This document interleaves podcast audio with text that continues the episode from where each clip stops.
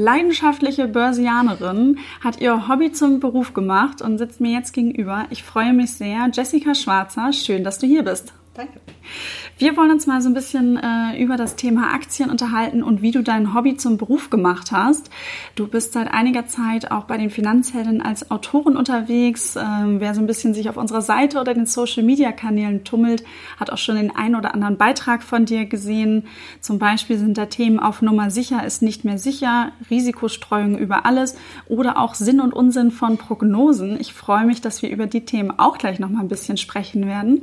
Bevor wir aber da tiefer einsteigen, einsteigen, würde ich es ganz toll finden, wenn die Hörerinnen und die Hörer dich einfach noch mal ein bisschen besser kennenlernen und du vielleicht einfach mal ein paar Sätze zu dir sagst. Wer bist du und wie kommt es, dass du sozusagen aus deiner Leidenschaft, deinem Hobby, ja, dass du das nun alles auch Vollzeit beruflich machst? Mhm. Ja, also man könnte es vielleicht so ein bisschen auf den Punkt bringen, dass ich ein bisschen geldgierig bin. Zumindest war ich das auch als Kind. Ich habe immer leidenschaftlich gespart und mein Geld angelegt und bin mit dem Fahrrad von Bank zu Bank gefahren und habe die Zinsen verglichen und ja. hatte dann irgendwann drei oder vier Bankverbindungen bis meine Mutter irgendwann gesagt hat, es reicht jetzt. Die musste ja logischerweise immer hinterher radeln, weil sie musste ja für mich unterschreiben. Ja. Und ähm, dann hat sie mir irgendwann gesagt, man kann Zinsen auch ähm, verhandeln. Ich glaube, unser damaliger Banker hasst uns noch heute dafür. Mm, ja, und irgendwann hat ähm, kam dann die erste Aktie. Ah, spannend. Ja. Und wo, wohin ging es oder wie alt warst du überhaupt, als die mm, erste Aktie gekauft wurde? Die kam wurde? relativ spät. Es gab ja noch Zinsen zu der Zeit, mhm. ähm, als ich angefangen habe, mich mit Geld zu beschäftigen. Wie viel Zinsen gab es? Also äh, ich habe mich später angefangen und die Zeiten... Also, ich habe so in den 80ern, Anfang der 90er oder Ende der 80er waren das ja teilweise 6, 7 Prozent, wenn man irgendwelche Schatzbriefe hatte, irgendwelche Spar... Das war also halt noch, weit entfernt von aktuell. Aber hallo. Und ähm, ja, und dann kam irgendwann die erste Aktie und das war bei mir allen Ernstes die Telekom-Aktie. Hm, also ich war beim Börsengang dabei. Auch Trauma noch bis heute, wie viele Deutschen? Hm, ja, dieses Trauma haben ja in der Tat viele und äh, es gibt ja sogar Studien, die sagen, dass äh, wer also da wirklich traumatisiert wurde und äh, damals alles verkauft hat und ausgestiegen ist, ähm, den wird man nie wieder zurückbringen an die Börse. Mhm. Das ist vorbei. Bei mir war es ein bisschen anders. Ähm, ich war beim ersten Börsengang dabei, habe die nach ein paar Wochen schon verkauft. Mhm. Ich hatte, glaube ich, einen Gewinn von 15, 20 Prozent. Oh. Nett, aber natürlich, äh, die ist ja damals gestiegen von, rausgekommen ist die, glaube ich, für 28 Mark 50, also knappe 14, 15 Euro und die stieg ja auf 100. Ja. Also das habe ich alles nicht miterlebt. Da habe ich dann mhm. am Rand gestanden und gedacht, Mist. Mhm. Als sie abstürzte, habe ich gedacht, zum Glück. Super. Ja, aber ich habe mit dem Geld dann weitergemacht und äh, das war ja die Zeit des neuen Marktes, äh, ja. dieser Internet-Hype. Und ähm, da habe ich ordentlich gezockt. Also so eine richtige Zockerin sozusagen. Das ist ja gerade, wenn wir auf den Events mit vielen Frauen mhm. sprechen und die sagen, Mensch, jetzt äh, ich will anfangen, ich will loslegen. Wie mache ich das denn? Äh, ist das ja eigentlich jetzt noch nicht so der erste Tipp, den man geben würde, ach, kauf mal eine Aktie, leg dir die ins Depot, sondern halt eigentlich fährt man eine andere Strategie. Mhm. Aber vielleicht magst du trotzdem noch mal so ein bisschen aus dieser Zockerphase ein bisschen erzählen, wie du es gemacht hast, was du gemacht hast und auch wie du jetzt so heute dich da aufgestellt hast. Also wie gesagt, ich habe wirklich gezockt. Das war echt heftig und es war natürlich eben die Zeit des neuen Marktes. Mhm. Da war man ja eigentlich schon fast ein Versager, wenn man nicht alle zwei, drei, vier Wochen einen 100 Prozenter im Depot hatte. Mhm. Da konnte man ja auch fast blind alles kaufen. Mhm. Hauptsache stand Internet drauf. Mm, ich habe da wirklich heftigst mitgemacht. Ich habe ähm, wahnsinnig dicke Renditen eingefahren. Mhm. Aber wir wissen ja alle, wie das Ganze geendet ist, nämlich im großen Crash. Okay. Und dann war das schöne Geld auch nicht alles, aber viel davon wieder weg. Ja. Ja, ich habe also auch mein Lehrgeld bezahlt. Und äh, das Ganze ist ja nun mittlerweile auch 20 Jahre her, mhm. fast.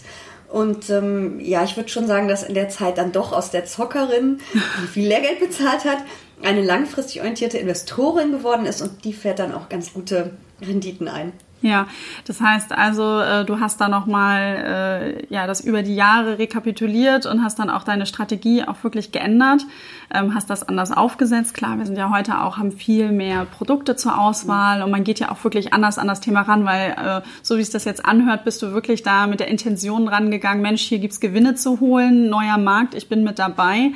Ähm, heute, oder das ist ja auch das, was wir den Finanzhelden raten, wenn sie uns fragen, setzt euch erstmal Ziele, ne, vor welchem Horizont wollt ihr überhaupt anlegen, dann schaut überhaupt erstmal, wie viel Geld habt ihr zur Verfügung, weil auch, ich hoffe jetzt in deinem Fall, dass es sozusagen auch Spielgeld war, was du benutzt hast, aber dass man sich ja, wenn man sonst anlegt, auch guckt, äh, wie, wie hoch oder wie viel Geld habe ich überhaupt zur Verfügung, wie risikobereit bin ich und ähm, ja und dann halt eben sich dann ausschauen, welches Produkt man so hat. Wie sieht denn aber so jetzt so heute so grob dein Portfolio aus? Also damals habe ich diese ganzen Fragen, die du jetzt gerade ähm, aufgeworfen hast, mir überhaupt gar nicht gestellt. Keine Sekunde lang. Mhm. Ich habe überhaupt kein Anlageziel gehabt. Ich habe mich, mir keine Gedanken über meinen Anlagehorizont gemacht, äh, über mhm. gar nichts.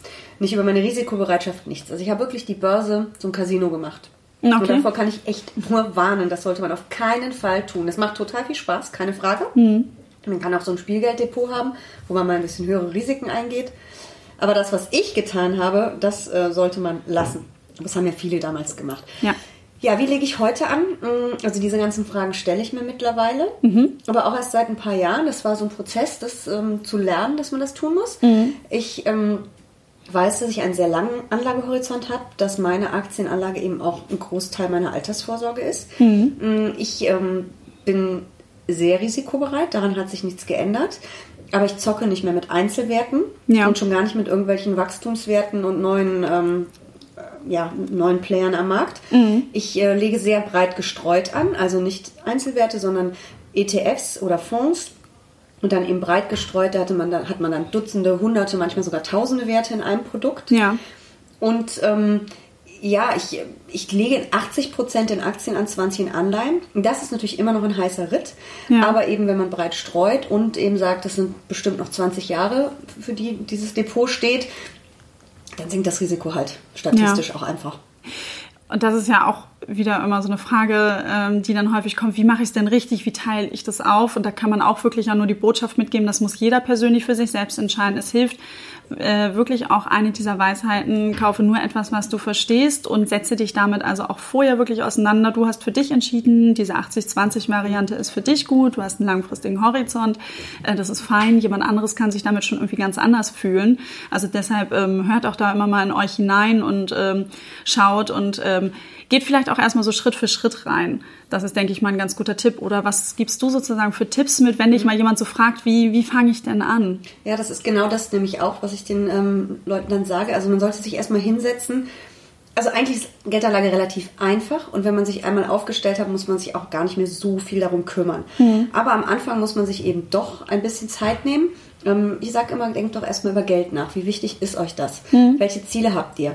Soll das einfach nur für ein auskömmliches Leben ähm, reichen? Oder möchtet ihr unbedingt Millionär werden? Soll es ein Riesenhaus werden, eine Weltreise, ein Sabbatical? Man kann ja ganz verschiedene Ziele haben. Mhm. Guckt euch an, in welcher Lebenssituation steckt ihr. Jemand, der gerade eine Familie gegründet hat und ein Haus gekauft hat, kann keine 80% Aktienquote sich leisten, ähm, weil das Risiko einfach zu mhm. groß ist an der Börse kurzfristig. Ähm, jemand, der aber super verdient, einen sicheren Job hat und sonst kaum Verpflichtungen, der kann viel von seinem Ersparten auch an der Börse ähm, investieren.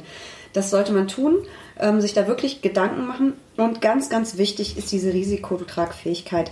Was kann ich ertragen? Wie du gerade sagtest, ja. ähm, meine 80% Aktien, das ist ein heißer Ritt, keine Frage. Das ist ein sehr chancenorientiertes Portfolio. Ja. Ich kann damit leben, wenn der DAX zusammenklappt.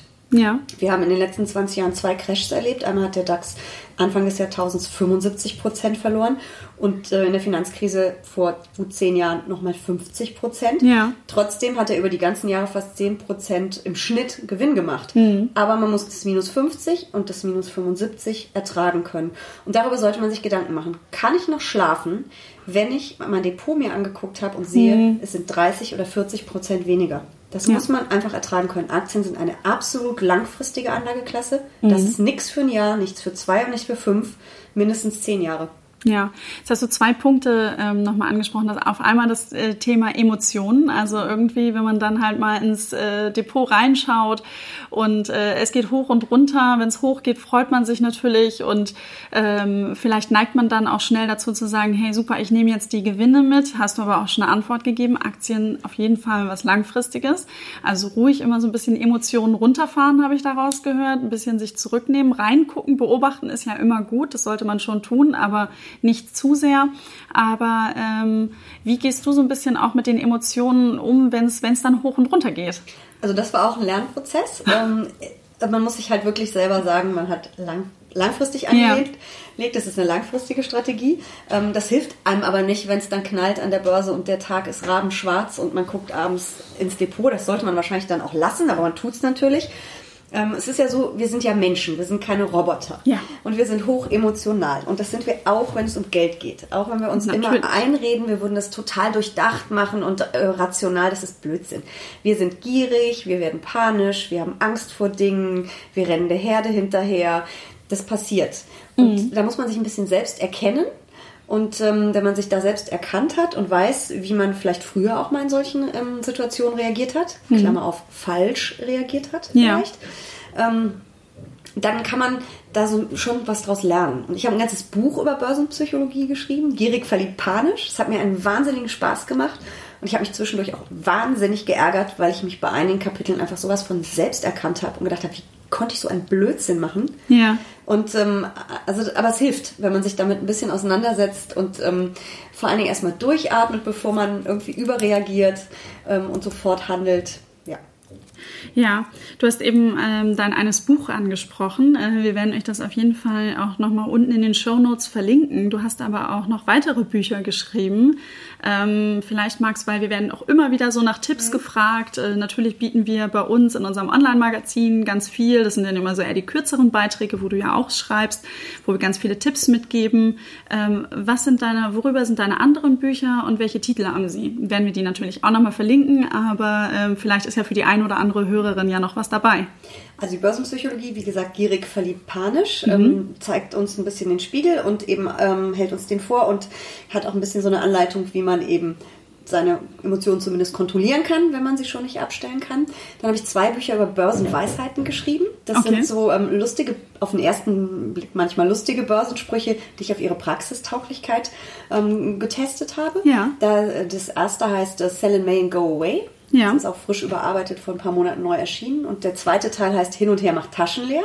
Auch ganz beliebte Weisheit haben wir Ja. auch schon mal hier im Podcast ja, beleuchtet. Gibt, äh, herrliche, herrliche Börsenweisheiten. Es sind jeweils 20 Stück. Ja. Ähm, Es hat mal jemand zu mir ganz nett gesagt, es wären schöne Börsenweisheiten oder schöne gute Nachtgeschichten für Börsianer. Das fand ich ganz, Ja. ganz reizend. Ähm, ja, und dann habe ich noch eins geschrieben äh, über wirklich Anlagestrategie. Das heißt einfach erfolgreich anlegen. Mhm. Und das, da ist unter anderem auch die Strategie drin, die ich selber umsetze. Okay. Es sind drei Musterdepots drin. Es geht aber vor allen Dingen auch wirklich auch für Anfänger darum, äh, wie macht man das überhaupt? Wie kommt man zu seiner Mhm. eigenen Strategie? Welche Bausteine gibt es? Und dann eben ähm, die drei zusammengesetzten Depots. Da hat auch ein Institut aus München mitgearbeitet, das Institut für Vermögensaufbau. Die haben mir geholfen bei der Zusammensetzung Ja. der Depots. Und da finden halt konservative Anleger was, ausgewogene und äh, die ja ein bisschen chancenorientiert drin eben auch. Ja. Ähm, ja, sehr gut. Ähm, als du eben das Thema äh, Börsenweisheiten, ich habe ja auch vorhin schon eine äh, verwendet und wir haben auch schon mal im Podcast so ein bisschen drüber gesprochen, weil das kommt immer wieder auf. Da würde mich vielleicht auch von den Hörerinnen mal interessieren, ähm, vielleicht mögt ihr da uns mal so ein bisschen Feedback senden, ob ihr Lust habt, dass wir das auch im Podcast vielleicht als kleine Mini-Rubrik in diversen Podcasts einfach mal so aufleben lassen. Ähm, dann würde ich mir Jessica häufiger mal schnappen und sozusagen äh, das mal als Aufhänger nutzen. Spielt uns das gerne mal zurück. Wir freuen uns sowieso immer sehr über Feedback. Ich bin gerne dabei. Also Börsenweisheiten, da fallen mir viele ein. Sehr gut. Dann können wir wahrscheinlich noch eine zweite Podcast-Serie von machen. Ähm, vorhin hatte ich aber gesagt, du hast zwei Punkte nochmal ähm, in deiner längeren Antwort gesagt. Ähm, und das eine Thema ist auch wieder das, dieser Rückblick, also auf, ne, wie hat sich der DAX entwickelt, wie haben sich die Titel entwickelt. Zurückblicken kann man ja immer super. Es gibt tausend Charts, die man sich angucken kann. Aber wir können nicht vorausblicken. Und jetzt sind wir am Ende des Jahres. Und ich habe es äh, auch schon mal eingangs gesagt, du hast einen Beitrag geschrieben zu dem Thema Sinn und Unsinn von Prognosen. Und jetzt geht's ja wieder los, ne? Also wie, wie Jahresendrallye, wie starten wir ins neue Jahr und was kommt nächstes Jahr? Und jeder versucht sich mit einer neuen Prognose und ähm, wie ist so dein Stand dazu? Und ähm, vielleicht magst du auch noch mal kurz sagen, was du so auch in dem, deinem Artikel mitgegeben hast. Ja, mit Prognosen, das ist ein bisschen schwierig. Man bräuchte ja quasi eine Kristallkugel, weil ja eben an der Börse die Emotionen immer so hochkochen. Aber Es hast du keine nicht auf dem Schreibtisch? Ich dachte, Nee. da steht bei dir so eine. Ich muss mir mal eine kaufen, vielleicht wird es dann Vielleicht klappt's besser. dann, ja. ja. ja, aber es ist wirklich, ähm, es ist schwierig. Ja. Und das wissen aber auch die ganzen Experten in den Banken. Das sagen die einem auch ganz klar. Das sagen die auch im Interview, dass sie natürlich wissen, dass sie den Punktstand des DAX Ende nächsten Jahres nicht voraussagen können. Das ist ja völlig unmöglich. Wenn wir sehen, dass wir manchmal in einer Woche 1000 Punkte in die eine oder andere Richtung gehen, nur weil Trump irgendwas getwittert hat Ja. oder weil was auch immer passiert ist, das kann ja keiner voraussehen. Und deswegen sind diese Punktprognosen auch eher so eine Art Wette. Äh, Anleger lieben es, Journalisten sowieso ähm, und die machen es halt alle mit, die Banker. Das ist auch völlig in Ordnung, das ist so ein Spielchen, aber es gibt ganz viele Erhebungen, die immer sich angucken im äh, Rückblick, wer hat richtig gelegen und wer mhm. falsch ist. Katastrophale Ergebnisse. Ja. Aber weshalb ich die trotzdem klasse finde, die Prognosen und Ausblicke, sind eben wirklich ähm, die Begründungen, was äh, als ja, Gefahren gesehen wird, wo Chancen gesehen werden, ähm, auf was man vielleicht als Anleger setzen sollte oder achten sollte. Und das ist dann schon sehr spannend. Und mhm. äh, warum eben hoch oder runter. Das würde ich dann schon lesen als Anleger. Man wird auf keinen Fall dümmer, im Gegenteil, man ja. wird schlauer. Aber diese Punktprognose, die kann man ähm, eigentlich getrost äh, überlesen. Ja, also auch schon wieder dann auch so, geht ja auch in dieses Thema Emotion, was spricht mich dann an und dann kommt es ja auch immer, wer ist der Absender äh, von dieser Prognose. Spannend ist es ohnehin, weil es unterschiedliche Prognosen auch immer gibt, aber eben wie du auch sagst, äh, vielleicht auch mal zu schauen, was werden als Trends vielleicht gesehen und warum, wieso, weshalb, ist sowas natürlich schon mal spannend, aber man sollte sich nicht zurück verrückt machen äh, von ganz vielen unterschiedlichen Meinungen, sondern immer einen guten Überblick behalten und ähm, dann eben entsprechend sich da sein ein eigenes Meinungsbild bilden. Ja, Jessica, jetzt haben wir so über Prognosen allgemein auch gesprochen. Ähm, wie ist denn deine persönliche Prognose? Das ist natürlich äh, eine spannende Frage, äh, über die habe ich natürlich auch schon mal nachgedacht. Was erwarte ich im kommenden Jahr? Ich glaube, dass es ein schwieriges Jahr wird. Äh, wir haben jetzt schon ein relativ schwieriges 2018 erlebt. Ich glaube, 2019 wird nicht sehr viel einfacher. Ja. Ich glaube nicht, dass es jetzt schon der Anfang eines Crashs ist. Mm, dafür ist das Wirtschaftswachstum, auch wenn es leicht zurückgekommen ist, noch immer zu stark. Auch wenn mhm. jetzt in den USA Angst vor einer Rezession aufkommt. Ich glaube nicht, dass die Notenbanken das zulassen werden, dass uns mhm. das um die Ohren fliegt im Augenblick.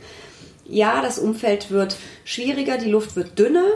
Ähm, es wird vielleicht kein Börsenjahr mit 15% Gewinn, vielleicht wird es auch nochmal eins mit 5 oder 10% Verlust aber es wird keine Katastrophe geben.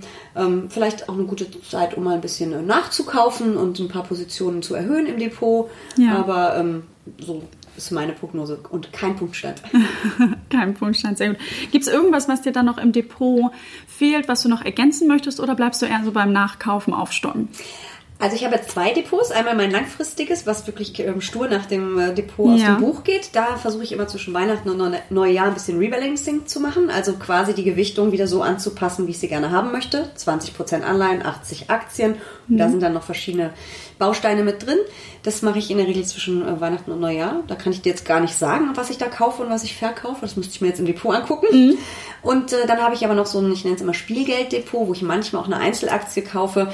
Ja, da habe ich schon überlegt, ob man jetzt vielleicht mal bei den Tech-Aktien, die deutlich zurückgekommen sind, mal ein bisschen was einkauft, aber irgendwie traue ich dem Braten noch nicht. Also ich glaube, ich bleibe bei meinem Rebalancing und bei meinem sturen Umsetzen der Strategie. Sehr, sehr gut. Ähm, was mir jetzt gerade auch nochmal einfällt, äh, wir sind ja jetzt schon mitten in der Weihnachtszeit und äh, der Podcast kommt kurz vor Weihnachten sozusagen auch raus. Unter den Tannenbaum wird er den Hörern äh, geliefert. Und ähm, du hast auch einen Artikel geschrieben, was mache ich denn mit dem Weihnachtsgeld? Und äh, das ist eigentlich auch nochmal ein ganz guter Tipp. Vielleicht können wir den nochmal hier den, den Hörerinnen und Hörern mitgeben. Ja, ich bin ja ein großer Fan von Aktien und ich finde, wenn man so einen Sonderbonus vom Chef kriegt, eine Sonderzahlung, sollte man den nicht immer ganz ausgeben, also nicht alles ganz ausgeben, sondern vielleicht zum Teil auch mal in Aktien stecken. Man kann es ja. auch jedes Jahr machen, langfristig. Ähm, oder vielleicht auch mal Aktien verschenken an die Kinder, dass ja. sie früh damit anfangen, sich damit auseinanderzusetzen.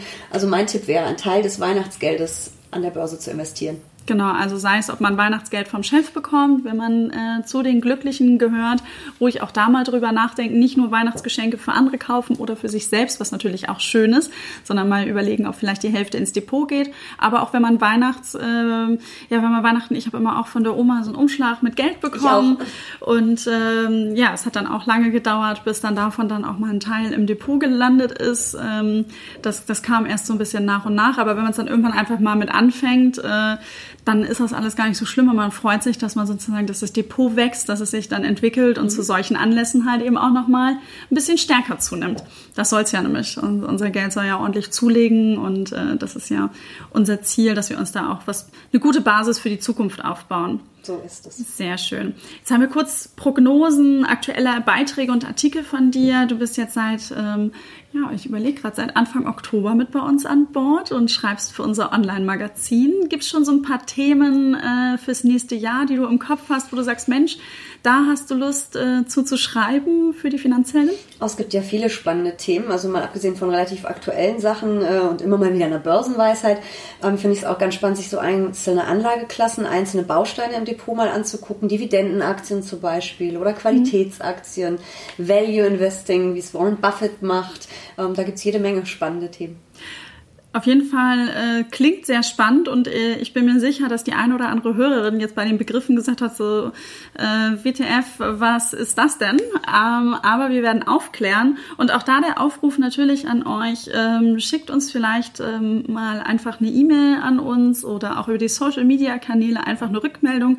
Was sind Themen, wo ihr von Jessica einfach mehr wissen wollt? Das nehmen wir gerne mit auf. Ähm, Jessica ist immer für neue Themen super offen und darüber freuen wir uns auch und wir freuen uns natürlich natürlich auch, wenn wir euch Themen liefern können, die euch interessieren und die ähm, euch dann auch weiterbringen. Ich würde sagen, vielen Dank für das Gespräch. Es waren spannende Informationen. Vielen Dank, dass du dein Depot ein Stückchen für uns geöffnet hast Gerne. und einen kleinen Einblick gegeben hast. Und äh, ich danke euch fürs Zuhören und bis bald. Und frohe Weihnachten. Frohe Weihnachten.